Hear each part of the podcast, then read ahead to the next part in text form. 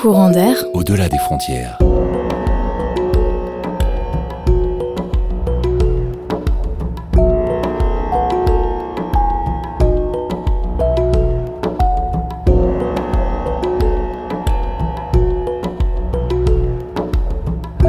L'émission qui vous fait voyager le mercredi à 17h30.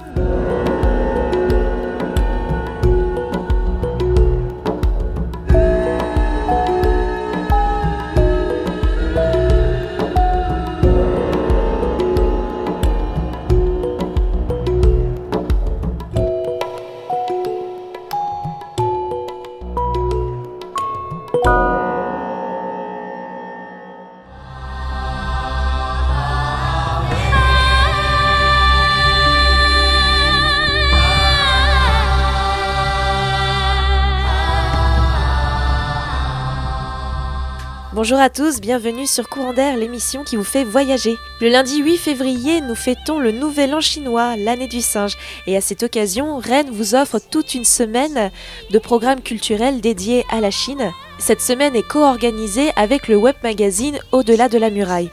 C'est à cette occasion que nous rencontrons l'une des rédactrices de ce magazine, Marion. Tu es étudiante à Sciences Po Rennes et tu as passé un an en Chine. Tu nous parles de ton expérience? Donc, je suis arrivée en Chine euh, en septembre 2014, donc avec le sac à dos sur le dos, puisque je revenais d'un périple euh, en Europe.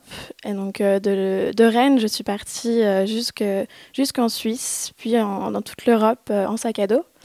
Et j'ai pris l'avion à Moscou pour arriver à Pékin, où j'ai été accueillie dans une famille chinoise, puisque j'avais fait le choix d'être tout d'abord dans une famille en tant que fille au père. Donc le premier tableau que j'ai eu de la Chine, ça a été dans cette, dans cette famille d'accueil à Pékin.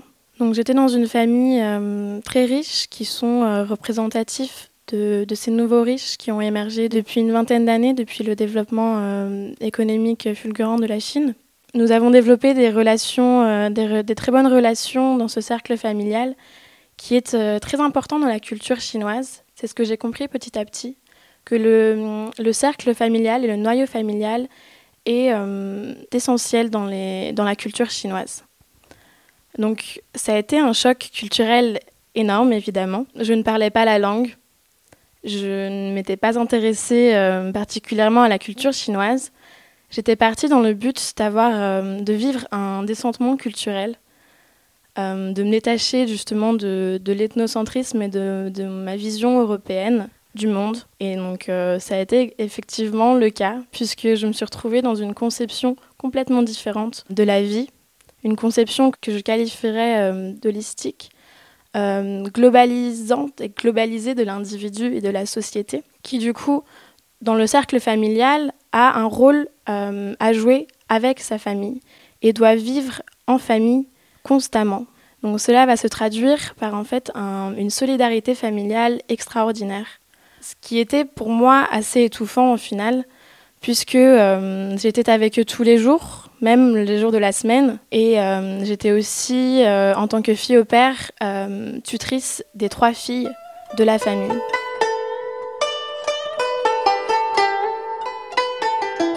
La famille et moi, nous avons développé des, des relations familiales. ils m'ont considérée comme leur quatrième fille. La mère m'a d'ailleurs baptisée. Elle m'a nommée Molly, qui veut dire en chinois fleur de jasmin. Donc ce prénom représente la beauté et l'harmonie, et également aussi l'énergie qu'elle trouvait euh, dans mon caractère. Elle me considérait comme, euh, comme un exemple pour ses filles euh, à qui j'enseignais le, le, français et l'anglais. Donc dans une famille riche comme celle-ci, c'est très important pour leurs enfants de pouvoir parler des langues comme l'anglais et le français pour pouvoir travailler ensuite à l'international. Donc ceci montre ces nouvelles envies qui sont très prégnantes dans les villes comme Pékin, Shanghai, euh, Guang, Guangzhou, donc les grandes villes chinoises, euh, de cette, euh, cette nouvelle génération qui souhaite s'ouvrir vers le monde. Donc même si nous avons développé des très bonnes relations, c'était aussi des relations très complexes, puisque non seulement nous avions des cultures très différentes, des barrières linguistiques, puisque je ne parlais pas le, mandarin et que je l'apprenais jour après jour. et en plus de cela, une relation aussi contractuelle du fait de, de, mon travail en tant que fille au père. Un des exemples de, de, conflits que nous avons pu avoir, lors d'un dîner à table, les grands-parents de la famille étaient présents et il faut montrer un très grand respect envers les aînés. pour une raison dont je ne me souviens plus, euh, j'ai posé mes deux baguettes sur la table, comme on peut le faire avec nos couverts, nos fourchettes et nos couteaux. Donc j'ai posé mes deux baguettes sur la table sans savoir que c'était un geste très irrespectueux envers euh, les grands-parents présents. Vous pouvez vous imaginer euh, la difficulté pour moi de comprendre l'erreur que j'avais commise et l'embarras dans lequel ils se trouvaient vis-à-vis -vis, des grands-parents de la famille. Et justement, ça a dû être quelque chose en même temps que la langue à apprendre les codes sociaux de façon générale parce que c'est complètement différent, j'imagine. Déjà, juste un geste tout simple pour nous, comme poser des baguettes, c'était une injure pour eux. Et eux-mêmes ont des codes qui nous paraissent, nous, euh, enfin, eux, ça leur paraît normal, mais nous, pourtant, ça nous paraît euh, mal vu, grossier, ostentatoire. Il y a une, toute une différence à apprendre. Euh, oui, j'ai de nombreux exemples. par exemple, l'un des clichés que nous avons souvent des Chinois euh, c'est qu'ils sont, euh, qu'ils sont sales et impolis. Il est vrai que dans la rue, de nombreux Chinois crachent, rotent, euh, pètent aussi. Ça, c'est vrai. mais d'un autre côté, pour eux, si nous nous touchons le nez, si nous nous mouchons en public, ceci est, est vu comme très impoli. D'autres exemples, le fait de perdre la face, d'avoir un visage triste, est aussi très mal perçu il faut toujours avoir le sourire et montrer que nous sommes heureux d'être avec euh, les personnes qui nous entourent, afin de montrer le respect que nous leur devons. C'est la communauté qui passe avant l'individu, l'importance de l'autre avant soi, parce que c'est euh, c'est là la base même, la différence même entre l'Occident et l'Orient. Exactement. C'est une différence que, que j'ai appris et que j'ai essayer d'incorporer petit à petit euh, cette vision donc euh, holistique du monde, très différente de la vision individualiste euh, occidentale, notamment dans les habitudes alimentaires. nous pouvons penser à la table, la table ronde, qui est comme un symbole pour eux du, du monde, où les plats ne vont pas être dégustés par un ordre comme en France entrée, plat, dessert, mais ils seront servis en même temps au milieu de la table pour que tout le monde puisse les partager. Et donc chacun ne va pas faire ses propres euh, ordres, ne va pas commander ses propres plats en fonction de leurs préférences individuelles, de la cuisson qu'ils préfèrent, mais en fonction euh, de l'équilibre nutritionnel, l'équilibre de saveur, l'équilibre euh, des couleurs euh, pour que tout le monde soit satisfait et puisse partager ensemble ce repas. Le manger en Chine est quelque chose en fait de très collectif. Euh, donc c'est une vision très différente qui peut se voir dans ses habitudes alimentaires. Il y a évidemment d'autres exemples. Du coup, apprendre ces codes euh, chinois, ces codes sociétaux, justement, c'est passé par l'apprentissage de la langue. C'est vrai que c'était aussi l'un des objectifs de ma venue en Chine, puisque je suis, je suis venue pour faire un, programme euh, d'apprentissage intensif de mandarin à l'université de Pékin des langues et, des cultures. Euh, l'apprentissage du chinois est euh, un exercice de patience et un travail de mémorisation journalier. Tous les jours, il faut prendre son crayon et remuer ses meninges pour, pour apprendre des nouveaux caractères. Donc euh, dans mon université, on apprenait tout en même temps, c'est-à-dire euh, l'oral, l'écrit, la compréhension écrite et la compréhension orale. Donc au début, euh, je pouvais seulement dire bonjour. Au bout d'un mois, je pouvais me présenter. Et au bout de, trois mois, je pouvais avoir une conversation avec, avec des amis chinois sur des, sur des sujets simples. Mais on pouvait commencer à se comprendre. C'est pour vous dire que euh, cette image comme quoi le chinois est très différent, euh, une fois qu'on a compris le fonctionnement de la langue, il faut simplement apprendre de plus en plus de caractères chinois, comprendre euh, les différents tons, parce qu'il y a quatre tons en chinois. si je dis ma, ça veut dire maman. Et si je dis ma, ça veut dire cheval. Et ensuite, c'est assez, c'est assez simple, je dirais. tu me disais que c'était compliqué pour toi d'aller à l'université. je mettais depuis, depuis la maison de la famille jusqu'à mon université deux heures en transport en commun le matin. Donc ça, c'est un bon moyen de, pour vous donner, euh, pour vous laisser imaginer euh, l'immensité euh, d'une ville comme Pékin. Donc les échelles sont quelque chose que je n'avais pas pris en compte avant de partir et qui m'ont vraiment frappé à, mon arrivée, à mon arrivée en Chine, puisque par exemple la Chine fait 17 fois la France. Tous les matins, je devais me lever très tôt, vers 6 heures, pour prendre le métro le métro qui à cette heure euh, est rempli de monde, est bondé, euh, dans lequel il faut réussir à se faufiler en poussant les gens pour pouvoir euh, arriver à destination à l'heure. même s'il y a autant de monde, je trouve que les Chinois sont assez polis au final, puisque réussir à supporter autant de monde tous les jours, tous les matins, c'est assez pesant. Et ils se comportent, je trouve, de façon très polie. Là, tu parles du coup de la capitale de, la concentration de population qu'il y a qui est immense. Mais tu as passé, euh, tu me disais, un mois à l'extérieur de la ville avec juste le sac à dos euh, pour euh, découvrir la campagne chinoise. c'est vrai, j'ai eu la chance de prendre le sac à dos, de reprendre le sac à dos qui me manquait un peu en décembre pour voyager dans le reste de la Chine. Donc évidemment, la Chine est immense, donc je n'ai pas pu voir, la voir dans sa globalité. Mais je suis descendue sur la côte est, euh, et donc je suis arrivée à Guangzhou, dans le canton, puis à Hong Kong, pour ensuite aller plus euh, dans le sud-ouest et revenir ensuite euh, vers la région de Shanghai. Donc la Chine, finalement, ce n'est pas qu'un tableau. donc ce périple m'a permis de voir plein d'autres tableaux de la Chine, puisque ce pays est comme un continent.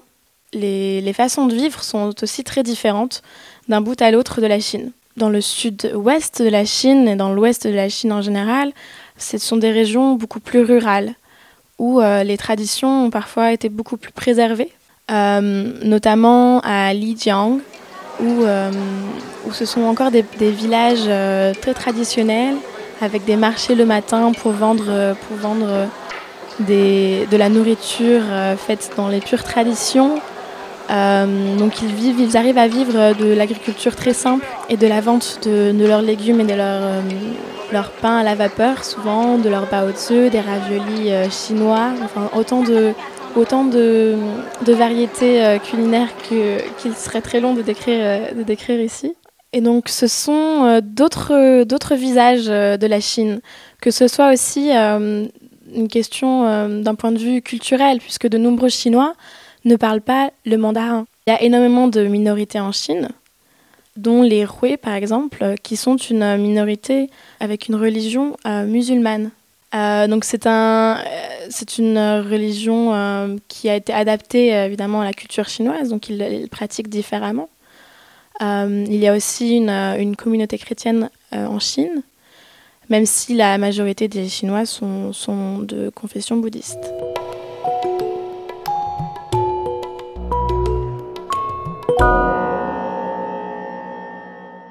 On se retrouve tout de suite après cette pause musicale relaxante, un chant prière dédié à Bouddha. A tout de suite.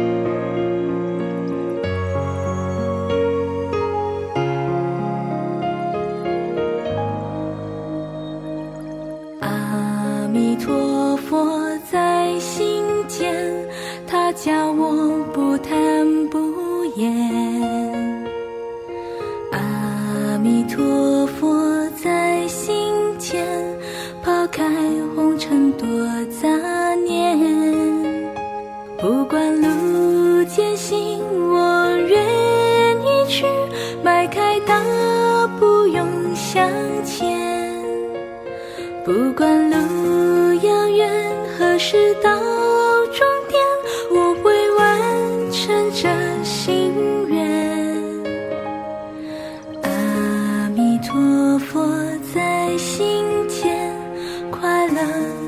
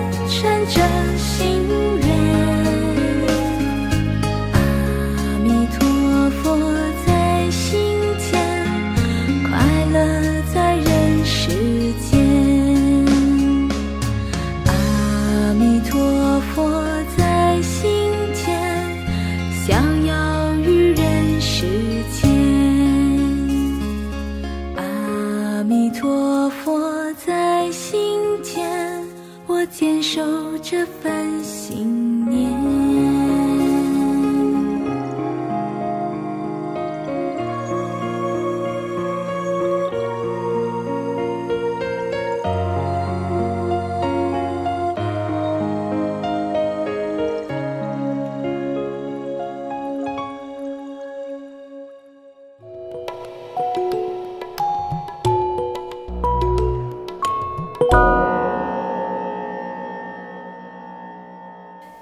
Êtes toujours sur Courant d'air, bienvenue aux auditeurs qui nous rejoignent. Dans le cadre de la semaine chinoise, nous sommes avec Marion qui a en un an pu expérimenter plusieurs cadres de la société chinoise. Tu as vécu dans une famille, tu as été à l'université, tu as voyagé en sac à dos dans les campagnes chinoises et tu as aussi eu l'occasion à deux reprises de travailler là-bas. Oui, euh, c'est vrai, donc à mon retour, euh, j'ai à nouveau posé mon sac à dos et j'ai eu l'opportunité de travailler dans une société d'import-export dans le vin.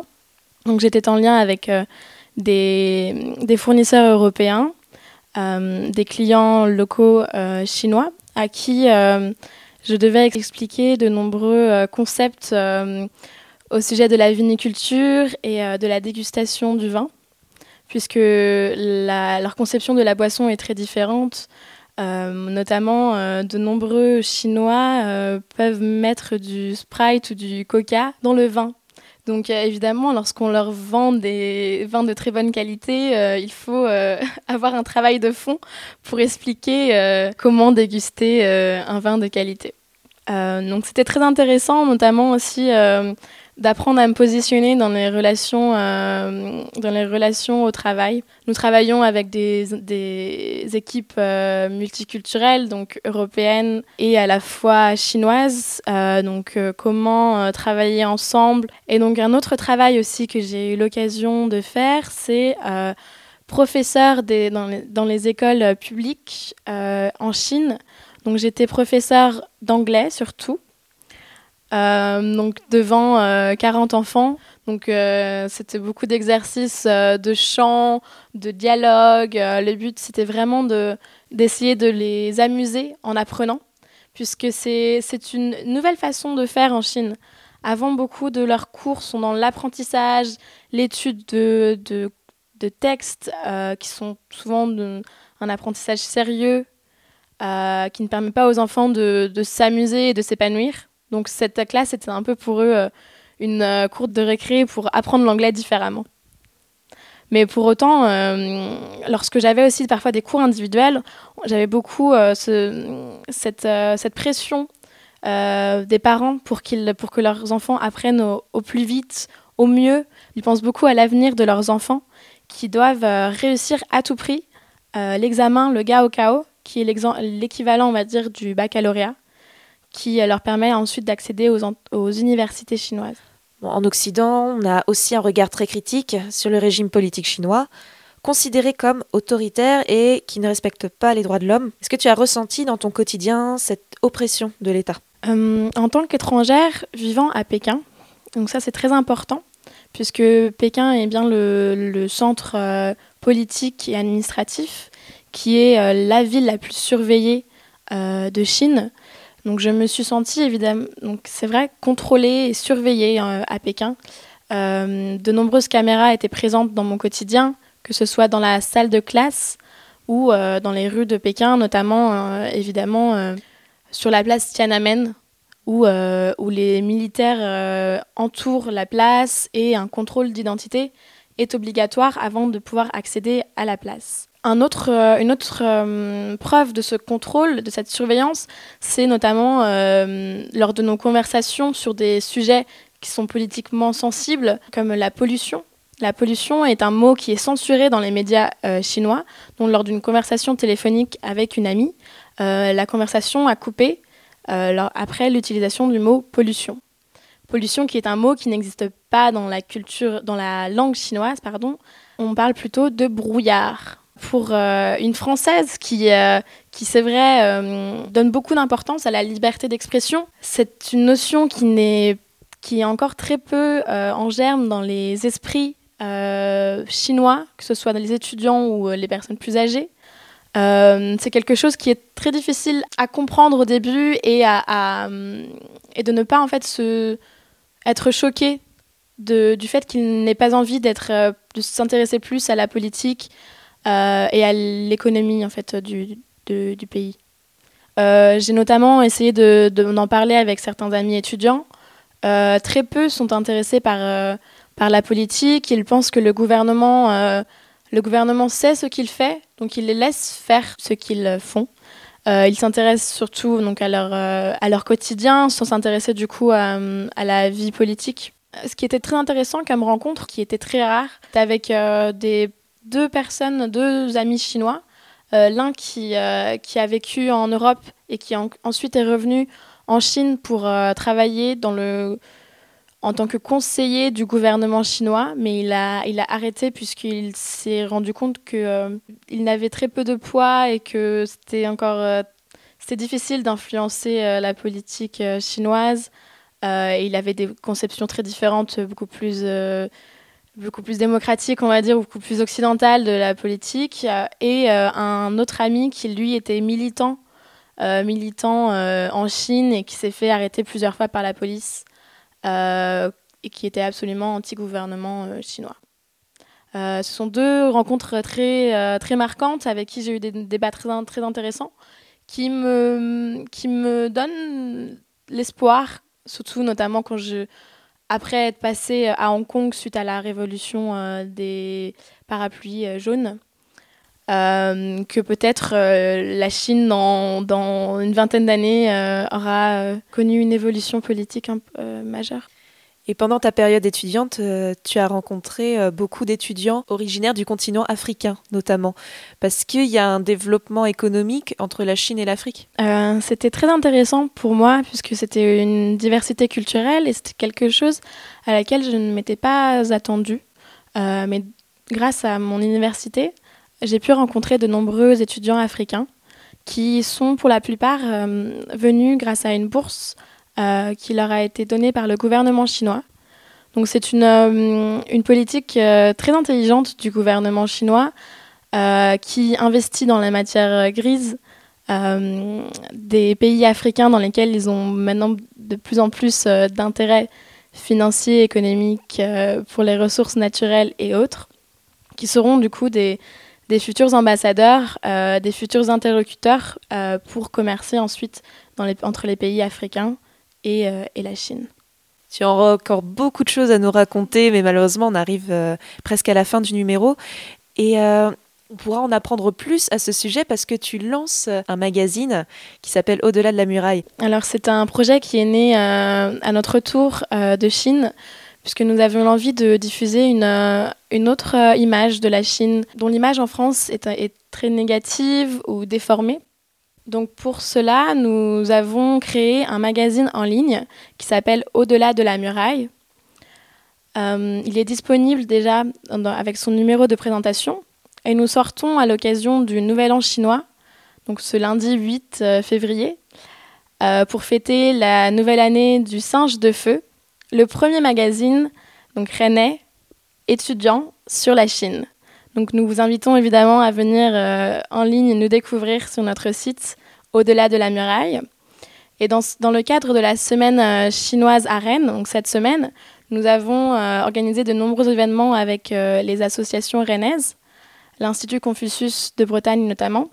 Nous vous invitons également à Sciences pour Rennes demain soir à 18h30 pour une conférence sur la Chine et les énergies renouvelables qui est euh, menée par Florence Ungaro, qui a eu de nombreuses expériences en Chine, euh, à Goldwyn notamment. Vous aurez mes coordonnées euh, sur le magazine Au-delà de la muraille, donc n'hésitez pas à me contacter pour toute autre question sur la Chine, si vous voulez aussi contribuer à notre magazine.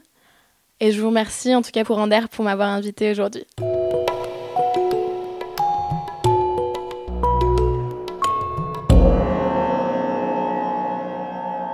Chers auditeurs, on vous souhaite un très bon nouvel an chinois. Vous trouverez les infos et le podcast sur la page Facebook de Courant d'air. Merci à DJ Bril, merci à Radio Campus Rennes et merci à vous pour votre écoute. On se quitte sur le titre Four Ways de Dam Wangang, groupe de rock alternatif et qui a joué à Villejean lors de la semaine chinoise. Merci et à très bientôt. 谢谢你们，再见。